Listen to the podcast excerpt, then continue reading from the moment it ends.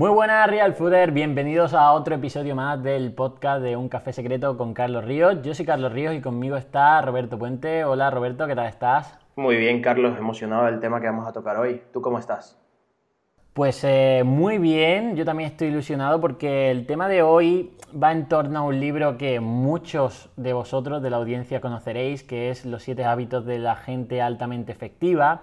Es un libro que probablemente os, lo hayáis leído ya hace tiempo o lo conozcáis de oída, pero hoy vamos a mm, revisar punto por punto y, comentar nuestra experiencia, experiencia, personal y profesional sobre, sobre los puntos que, toca Stephen Covey, ¿vale? Y, también cómo aplicarlos a vuestro estilo de vida saludable, a vuestros hábitos, ¿vale? Así que sin demorarnos más, eh, ¿cuál es el primer hábito, Roberto? El primer hábito es el hábito de la proactividad. ¿okay? Entonces él habla de eh, cómo tú eres como el dueño de tu destino, ¿no? Y deberías tú tomar las decisiones en pro de comenzar a tener acciones y no dejar un poco que la vida te vaya tirando hacia, hacia distintos sitios, sino que tú seas el que tome las decisiones para continuar ese camino que además eso sería pues un poco salir de la inercia, del piloto automático que estamos eh, comentando en muchos podcasts, donde la mayor parte de la población vive inmersa, ¿no? Ese piloto automático cuando esté eh, programado en visión negativa, en reactividad, en dejarme llevar por todos los sucesos, pues eh, te puede llevar a sitios donde no quieres llegar, ¿no? Entonces la proactividad para mí es, eh, por así decirlo, saber eh, decidir, porque muchas veces no decidimos, dejamos que decidan por nosotros, y yo creo que hay que tomar eh, ese liderazgo personal de saber decidir y ser consecuente con esas decisiones, pero tener conciencia de esas decisiones y tener esa intención de decidir. Por ejemplo, quiero decidir mejorar esto y sé el para qué voy a hacerlo para mejorar eh, ciertos aspectos de mi vida. Pues ponerlo en acción y no solo esperar a que las cosas me sucedan, sino que yo cambiar el, rumbo de, de la realidad moviéndome en pro de que suceda, creo que es, esto es lo básico de la proactividad. Eh, en relación al trabajo, cuando yo intento incorporar a alguien del equipo, se, dice, habla mucho de la proactividad. ¿Cómo interpreto yo a tener un compañero de trabajo que sea proactivo? Pues sea una persona que no tenga yo que estar constantemente delegándole cosas y tareas eh, sino que desde su propia mentalidad diga, oye, creo que tengo que hacer esto para llegar a aquello y voy a hacerlo, ¿no? Lo que pasa es que, y esto creo que lo hemos comentado, eh, hemos sido educados en un sistema educativo totalmente reactivo, que no valora la proactividad porque no, lo, no la mide, ¿no? Es decir, te manda tareas, exámenes, calificaciones, y eso es mandar a que hagas. Pero eso es nada de proactividad. La proactividad es llegar tú a la conclusión de que tienes que hacer una serie de, hábitos para conseguir eso y ser autorresponsable de ponerte a hacerlo y nadie te va a obligar, va a salir de ti, ¿no? Entonces esto eh, yo creo que en un mundo tan cambiante como el nuestro y, una realidad pues que es diferente al, al que te manden cosas por hacer, pues yo creo que es básico para la proactividad y por eso contrato a gente que, sea proactiva, porque venga con esa iniciativa de mejorar las cosas y, sepa cómo, iniciarlas. Claro, también él nos habla del círculo de la preocupación, ¿no? Que es como un círculo y luego hay un círculo más pequeño adentro que es el círculo de la influencia. Entonces es, es un poco, hay una frase, que no sé si es una frase de un estudio, que dice que el 90% de las cosas por las que nos preocupamos no podemos hacer nada por ellas y realmente la mayoría no se cumplen, o creo que es el 90% no se cumplen, pero más o menos allí. Entonces este círculo lo que habla es que tenemos la preocupación y luego tenemos el círculo de influencia que está dentro, un poquito más pequeño, y el círculo de influencia es a lo que nos debemos dedicar porque es las cosas que podemos cambiar, son las cosas por las cuales nosotros tenemos influencia sobre esas cosas y podemos arreglarlas y podemos de manera proactiva solucionarlas, ¿no? y el círculo de preocupación es algo que debemos dejar que o se resuelva solo o no prestarle atención o quizás eh, prestarle atención pero no a lo lejos para así nosotros centrarnos en lo que realmente es importante y lo que realmente podemos hacer. Totalmente. ¿Cuál es el segundo, hábito? perdona, Carlos. El segundo punto es comenzar con un fin en mente. Y entonces aquí habla mucho el autor de eh, no solo en las tareas pequeñas, sino como que tener un, objetivo en tu vida. Entonces él habla mucho de si tú te vas a asignar una tarea, que esto también creo que luego lo trataremos en el, en el libro de Getting Things Done, es eh, la tarea con visión a qué vas a lograr con esa tarea, ¿no? Y aquí quizás también entramos un poquito en Ikigai, que fue el tema que tocamos hace unos podcasts atrás.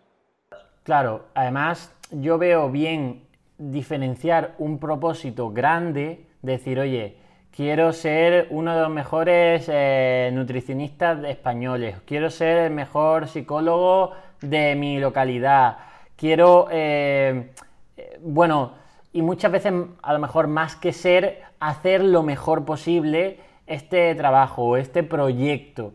Entonces, márcate esa, esa, ruta grande, ese objetivo grande, pero luego divídelo en, cachitos, ¿no? Es decir, porque probablemente si quieres escribir un libro muy guay que, que tienes en mente y que te apasionaría hacerlo, pero claro, ese libro no se escribe en un día, entonces tendrás que dividirlo, dividirlo por ejemplo, en capítulos y esos capítulos abordarlos en diferentes semanas, ¿no? Es decir, oye, este capítulo lo voy a escribir en tres semanas, este otro capítulo lo voy a escribir en otras tres, y te lo vas dividiendo para que pues, puedas avanzar hacia ello. Y luego vas pivotando según, lo comentaba el otro día por Instagram, eh, empieza ahora y optimiza más adelante. Empieza ahora significa que, que mejor empezar ahora que dentro de un año, eso es así. ¿Y por qué? Porque si intentas mm, dejarlo para dentro de un año porque creas que, está, que va a estar más perfecto dentro de un año, pues te darás cuenta que si hubieras empezado hoy, durante todo ese año es cuando descubres que vas mejorando. Y después de un año, pues es cuando ya has aprendido y has mejorado tu proyecto y seguramente estás cerca de, pues, eh, de, la meta a la que quieras alcanzar. Sin embargo, lo que, te, lo que te sucede cuando lo procrastinas, lo procrastinas es que cuanto más tarde empiezas, también empiezas como más desmoralizado, decir, Buah, esto lo llevo intentando hace dos años, pero mira, todavía no he empezado. Y eso te frustra, ¿no? Entonces empieza ya. Pero claro, empieza con una meta, ¿no? Y eso es lo que dice Stephen Covey, decir, oye, tenemos que ponernos metas porque si no, no sabemos a qué rumbo, a qué rumbo vamos. Claro, yo agregaría aquí eh, a lo que dices que siempre va a ser mejor hecho que perfecto.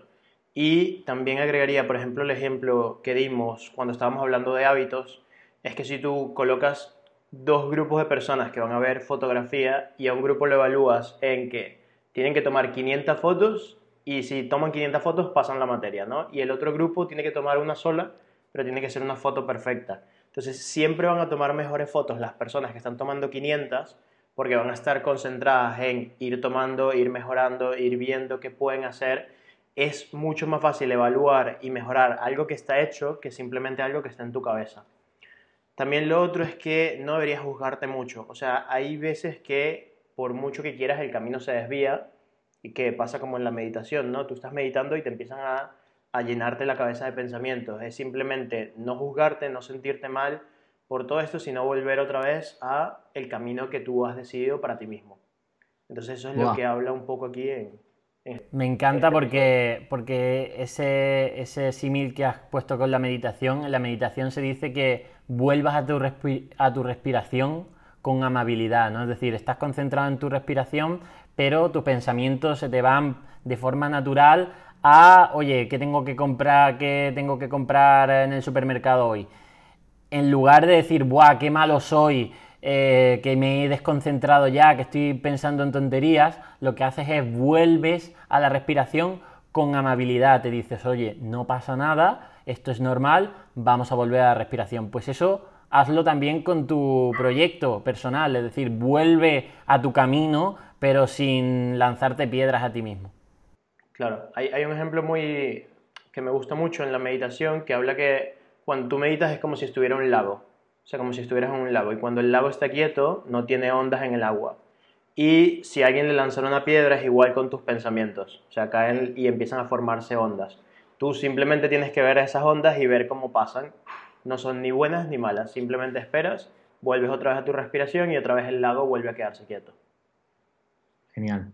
El punto número tres es poner primero lo primero, ¿vale? Que habla mucho de cuáles son las tareas que debes priorizar para ir eh, en el camino que te has marcado, ¿no? Porque muchas veces van a aparecer distracciones, van a aparecer eh, cosas que no estamos que quizás se, escapan de nuestro control, pero hay muchas que sí están dentro de nuestro control. Y es tú mismo priorizar y saber a qué le estás diciendo no y a qué le estás diciendo sí para seguir en este camino. Hmm. Además, estos tres primeros hábitos, ¿no? el de ser proactivo, el de marcarte objetivos y de poner primero lo primero, es decir, que dentro de estos objetivos hagas las tareas importantes para ellos, ¿no? porque a lo mejor dices tú, oye, eh, ponle que tienes el objetivo este de escribir un libro, pero eh, mm, poner primero lo primero sería ponerte a escribir ese libro. No, pero tú en, lugar de eso lo que estás haciendo es, bueno, pues eh, voy a ver, yo qué sé, voy a ver esta película a ver si me inspiro sobre algo de esto, o voy a ir a este sitio a hablar con esta persona para que me recomiende cuál es la mejor forma de lectura. Oye, no, probablemente son, son cosas o tareas que, puedas hacer y que te vengan bien, pero estás poniendo lo primero, lo primero, ¿no?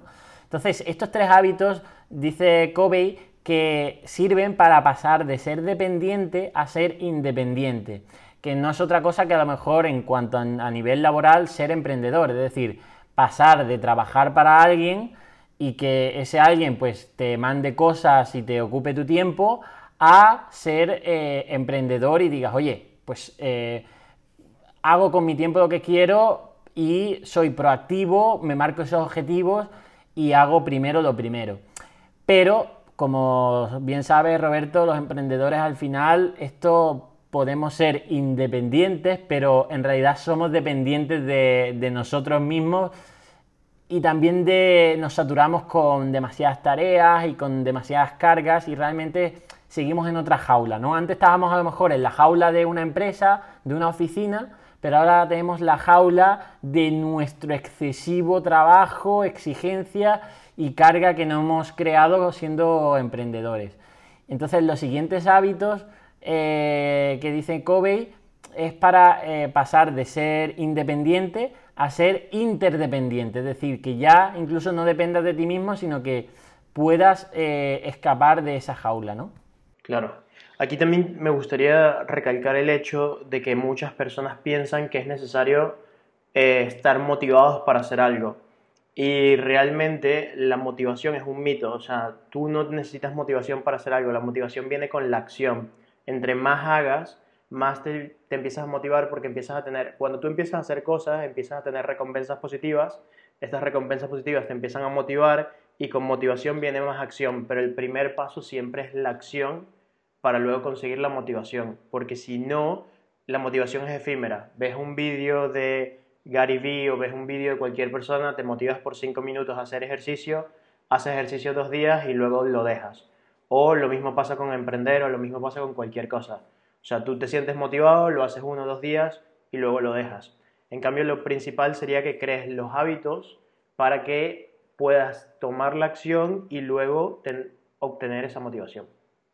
Sí, yo eh, priorizo o pongo más en valor la estrategia, el plan con disciplina, nuestra estrategia disciplinada y nuestro plan disciplinado a la motivación, porque la estrategia y el plan es lo que te marca lo que tienes que hacer.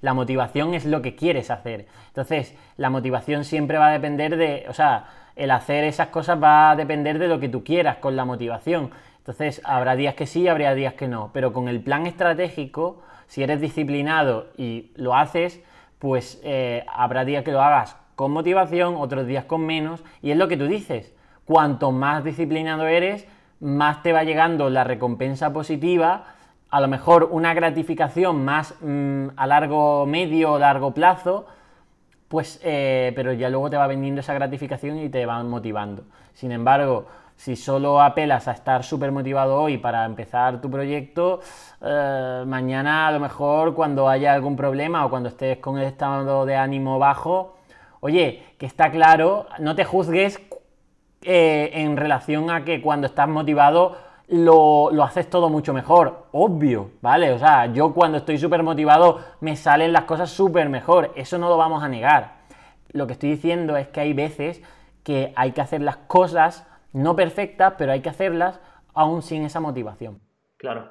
Y volviendo al punto número 4, el autor habla de pensar en ganar-ganar, que es lo que en Estados Unidos siempre hablan del win-win, ¿no? Entonces él dice que siempre hay cinco interacciones. Está ganar-perder, ganar-ganar, perder-ganar, perder-perder y que no haya trato, ¿no? Entonces él plantea que cuando tú vayas a tener una interacción con otra persona siempre haya un ganar-ganar, porque así estás pensando, tienes una mentalidad de abundancia y de cómo tú puedes ayudar a los demás. Totalmente. Esto sería pues cuando a lo mejor quieres eh, incorporar equipos que te ayude o socios o, realmente, no sé, o, incluso dentro de tu negocio quieres venderle algo a alguien. Siempre tienes que, tienes que tener esa mentalidad de que, oye, ambos tenéis que ganar, porque si no, no tiene sentido. Si no, siempre va a haber un conflicto a corto, medio o largo plazo, ¿no? decir, oye, y como realmente las cosas que merecen la pena son a largo plazo, pues, eh, pues este win-to-win, eh, el caso es, el, digamos, el caso más extremo de win-lose, ¿no? De, que tú ganes y otra gente pierda, es, por ejemplo, estafar a gente, ¿no? Decir, oye, gano yo todo y esta gente pierde porque les he estafado. Bueno, pues enfréntate a las consecuencias a largo plazo que tiene esto, ¿no? Eh, entonces yo creo que en, las relaciones personales, eh, incluso, o sea, incluso las personales y no tanto también las profesionales, pues eh, tienes, que, tienes que tener ese propósito de que tú ya estás ganando cuando le, haces ganar a otro. Y esto a veces es difícil, ¿no? Porque hay gente que dice, oye, yo gano cuando le saco algo a, a alguien, ¿no? Es decir, le, le quito esto, le y eso es la mentalidad de escasez, ¿no? Y yo tengo que decir que, por ejemplo, en redes sociales me he encontrado con, compañeros que veían que a medida que yo iba destacando, ellos se sentían que, que estaban perdiendo, cuando es absurdo dentro de nuestro entorno digital que es súper abundante. A ver, si me dices en el antiguo mundo salvaje, pues sí que es cierto que los chimpancés se, disputan una higuera con, más higos, porque esa es la comida que hay, y quien, quien venza pues se lleva, o los leones se disputan una presa, vale. Pero hoy nosotros, tío, que tenemos de todo, mm, pues hay gente que lo ve que cuando alguien destaca, eso es que significa que se está quedando con menos parte de su, de su pastel. Y es mentira, normalmente incluso cuando alguien está haciendo las cosas bien y está aportando valor a este mundo, está retroalimentando positivamente en todas las direcciones. Por tanto, dentro de, por ejemplo, un mismo nicho, si yo soy nutricionista y hay un nutricionista que lo está haciendo muy bien y, lo está petando, a mí me está ayudando indirectamente. ¿Por qué? Porque está visibilizando el trabajo, eh, captando la atención de gente y esa gente al final, pues por otra cosa o, por cualquier causa puede llegar a ti y puede contribuirte positivamente. ¿no? Entonces, esta mentalidad de abundancia la abordaremos en otros podcasts porque es vital.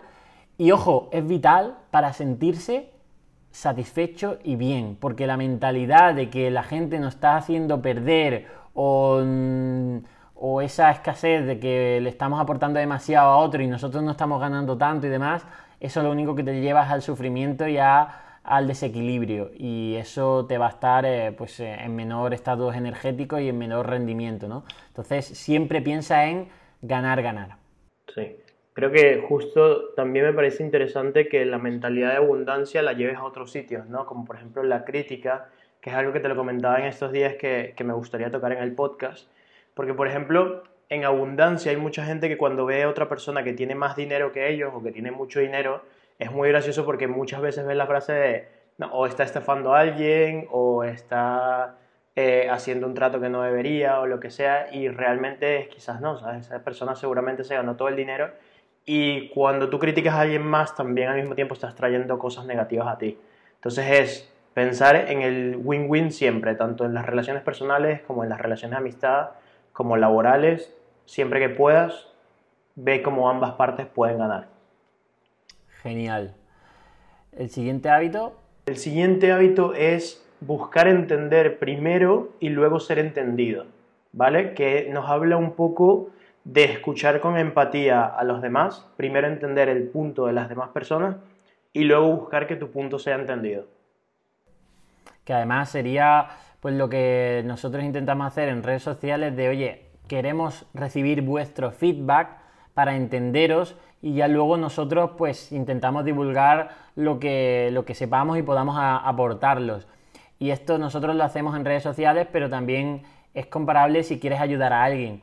Eh, imagínate que os viene alguien con alguna preocupación, con algún esto.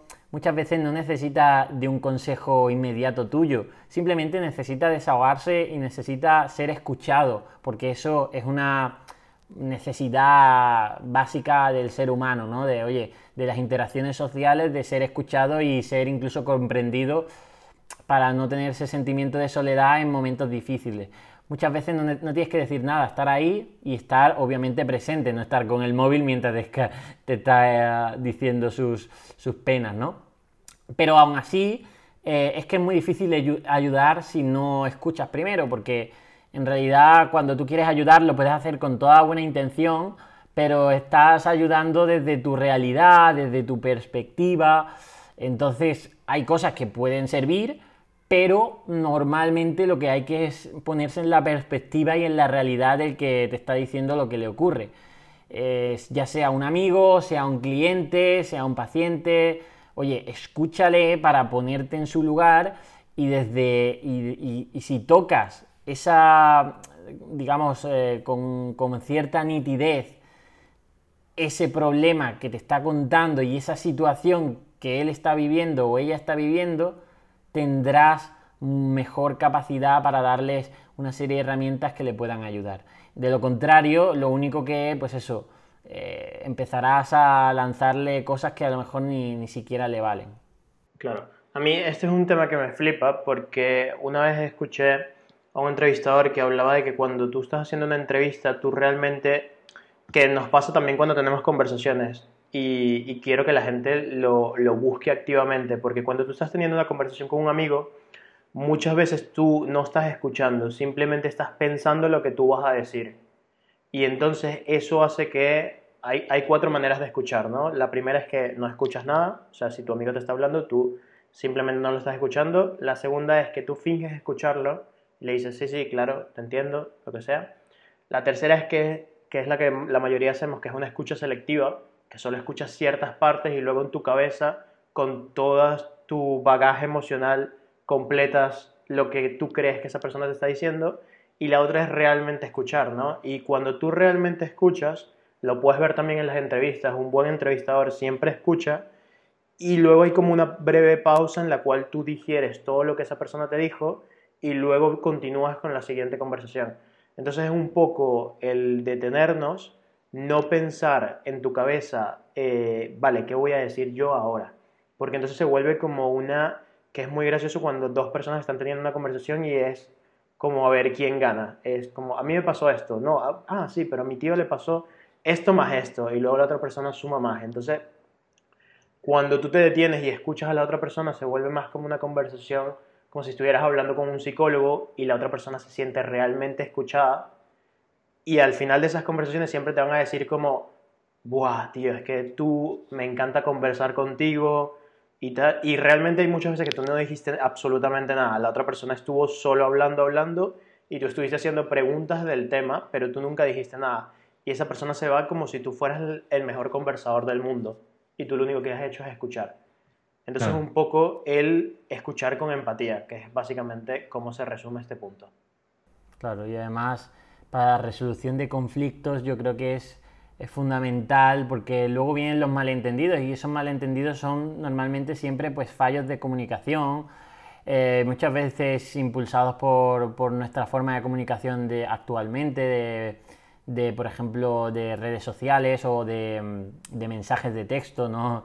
Eso eh, mucha gente se sentirá ah, dado por aludido con el tema de relaciones de pareja, el, hablar solo por, a lo mejor por WhatsApp o discutir por WhatsApp, no puedes entender realmente lo que quiere esa persona y normalmente acaba mal. ¿Por qué? Porque hay otra información de comunicación que es la, expresión, eh, la voz, eh, los gestos, que eso es fundamental para empatizar. Entonces, el frío de las letras escribiéndose en una pantalla hace que a veces seamos realmente duros con las personas sin quererlo, pero porque, porque eso, porque a lo mejor estamos siendo simplemente, pues eso, descriptivos por las herramientas que nos ofrece, por muchos emoticonos. Fíjate que los, emoticonos parecen una tontería, pero son muy necesarios para que no, para que no parezcamos robots. ¿eh? O sea, es que es, si desaparecieran hoy en día los emoticonos, bueno, pondrías una carita con eh, los dos puntos y, el paréntesis, ¿no? Que así, eh, así nacieron los emoticonos en los, en los mensajes de SMS, ¿no? Pero fíjate por qué es importante los emoticonos, porque tienes que dar una, un contexto a lo que estás diciendo, ¿no? Y la gente se puede sentir, por ejemplo, ofendida, atacada por, por diversos eh, comentarios que no le ponga un contexto donde, oye, la otra persona está relajada, está riéndose. Si algo somos los, los seres humanos es que captamos muy bien la intuición de, de los gestos y de las expresiones porque nos ayudó a nuestros antepasados a sobrevivir ante personas que realmente nos querían hacer daño o personas que realmente nos querían ayudar. ¿no? Por tanto, eh, también añadiría en este punto que siempre que quieras comunicar algo o sobre todo también escuchar a alguien, eh, como mínimo llámale por teléfono o queda con él para tomar un café, está estate presente, estate ahí mirando a los ojos, en tu, en tu presencia, en tu cuerpo entero volcado a escucharle y muchas veces pues eso, no hace falta dar mucha más información que simplemente dejar que recibir lo que esta persona te diga. Y ya luego tú lo procesarás y lo procesarás mejor para darle cierta ayuda, resolver el conflicto, eh, resolver la interacción a que sea favorable para los dos. Claro, resumiendo, siempre que puedas envía memes. ok, sí, ¿Perdón? ¿Ibas a decir algo? No, no, el siguiente hábito. Vale, el siguiente es sinergizar, que es básicamente crear sinergias y también eh, tener puntos de vista distintos, que esto es súper interesante, ¿no? Que es cada vez que puedas, eh, tenga una conversación o planteate el punto de vista de otra persona, porque cuando dos puntos de vista convergen, crean una sinergia, se consigue algo mucho mejor que si fuera únicamente tu punto de vista. Hmm. Y esto también se me viene a la mente el tema de la creatividad, ¿no? Que la creatividad mm, pocas veces es una idea innata en tu cabeza que surge de la nada y has creado algo totalmente novedoso que jamás nadie ha creado. Primero que esa creación de esa idea es el cúmulo de la memoria y de todas las interacciones y todas las vivencias que has tenido tú. Es decir, siempre, para que, para que te hagas una idea, siempre la creación de algo nuevo pasa por la fusión de muchas cosas, ¿no? Y la sinergia de muchas cosas. Eh, pero aún así, para ser creativo, no te esfuerces por intentar crear algo desde cero. Eh, las mentes más creativas realmente lo que hacen es conectar eh, cosas que aparentemente son a lo mejor diferentes o no tienen nada que ver, pero hay algo que los puede encajar y ahí es donde se crea algo nuevo. O cogen algo que ya existe y le dan otra serie de perspectivas, otra vuelta para que tenga otra funcionalidad o tenga otro enfoque que, realmente no se, no se pensaba que podría ayudar así o esto, ¿no? Y esto yo creo que entra parte dentro de esa sinergia, de decir, oye, al final si te quedas aislado, pues eh, eres mucho menos adaptativo y menos creativo. En cambio, si intentas sumar fuerzas incluso de, otros campos, de otras inteligencias, de otras perspectivas, normalmente siempre va a sumar más. En el, aspecto laboral, en el aspecto de equipos, pues sería que, oye, en lugar de tener un equipo que son todos iguales o buscar que son, sean todos, entre comillas, como inferiores a ti o con el mismo pensamiento, eh, pues eso, encasillado. No, no, busca mm, pensamientos eh, opuestos, mentes totalmente diferentes, eh, con habilidades diferentes, porque de ahí sale realmente la riqueza en cuanto a la, a la cooperación, ¿no? Claro, a mí personalmente tengo una afición que es un poco extraña, que es que me gusta ver debates políticos de ambos lados. O sea, me gusta ver lo que plantea alguien, tanto de extrema derecha como de extrema izquierda o de derecha e izquierda.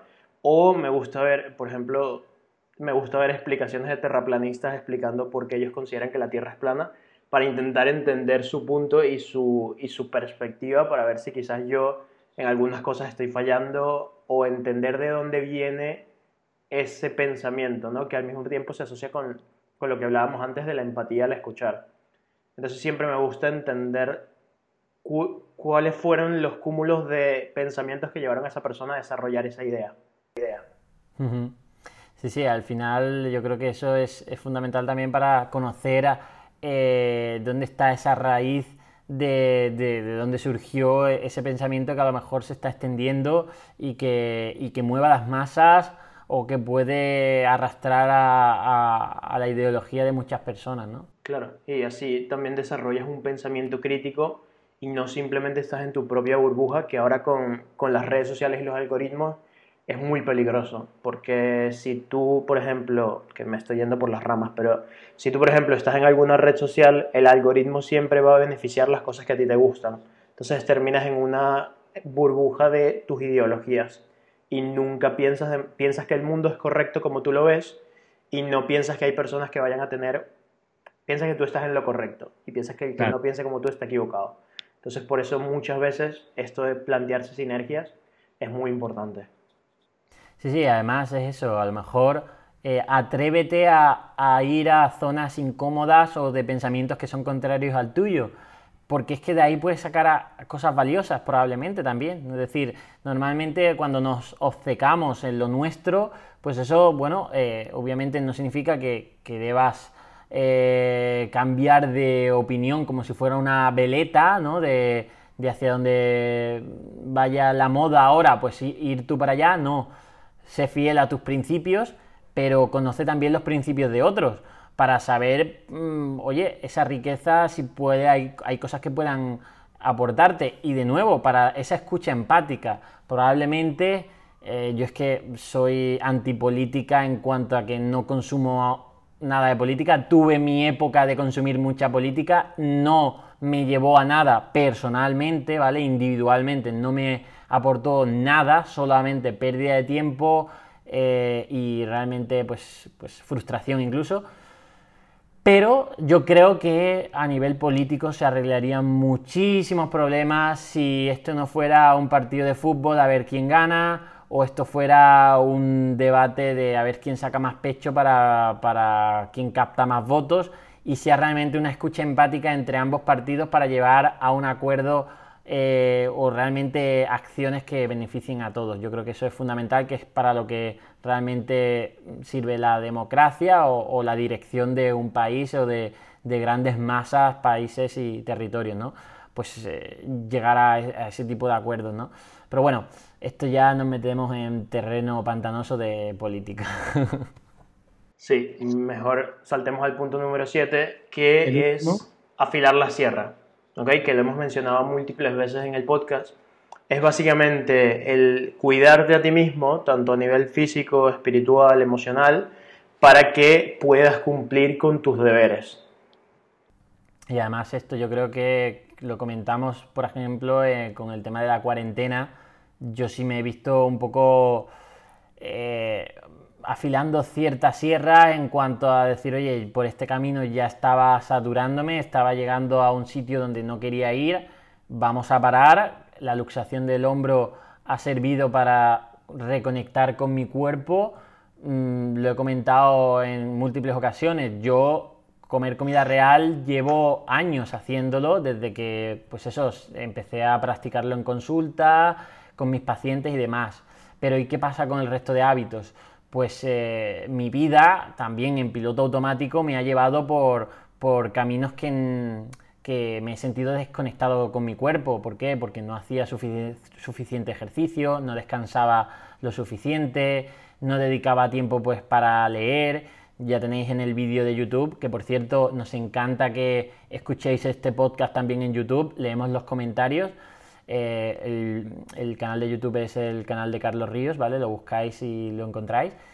Y por ejemplo, en la rutina de la mañana, que llevo pues unos meses haciendo esta rutina, incorporando la meditación, el yoga, la lectura principalmente, pues es algo que he tenido que afilar el hacha para darme cuenta de decir, oye, tengo que incorporar estos hábitos para, empezar a, a crecer, porque el otro camino el de seguir trabajando solo en el real fooding y tal, tal, tal, eh, con redes sociales o 16 horas al día y demás, me estaba llevando realmente a una a un detrimento en otras áreas de mi vida, ¿no? Porque hay muchos círculos de tu vida, está el profesional, pero también está el social, está el de tu propio cuerpo, de salud, pues hay otros que si le metes mucho en uno, se desequilibran, ¿no? Entonces, afilando el hacha, yo creo que podemos coger estas áreas de nuestra vida y decir, oye, cuál se está quedando más, eh, más escasa. Me estoy quedando sin amigos, eh, me estoy quedando sin relaciones afectivas, eh, dejando el contacto con mi familia, ya no me dejó mi novia, mi novio y ya no he vuelto a tener una relación de pareja, pero porque estoy aislado, ensimismado. Oye, pues ábrete, afila la hacha y, y digamos mejora ese área. Pero para mejorar ese área, probablemente lo primero que tengas es que parar, parar, parar, parar. Aquí vamos a hacer mucho hincapié de que pares, de que pares por un momento. Creo que vamos a tener que darle un día a la semana, que yo creo que lo hacemos tanto tú como yo, el día de pensar, ¿vale?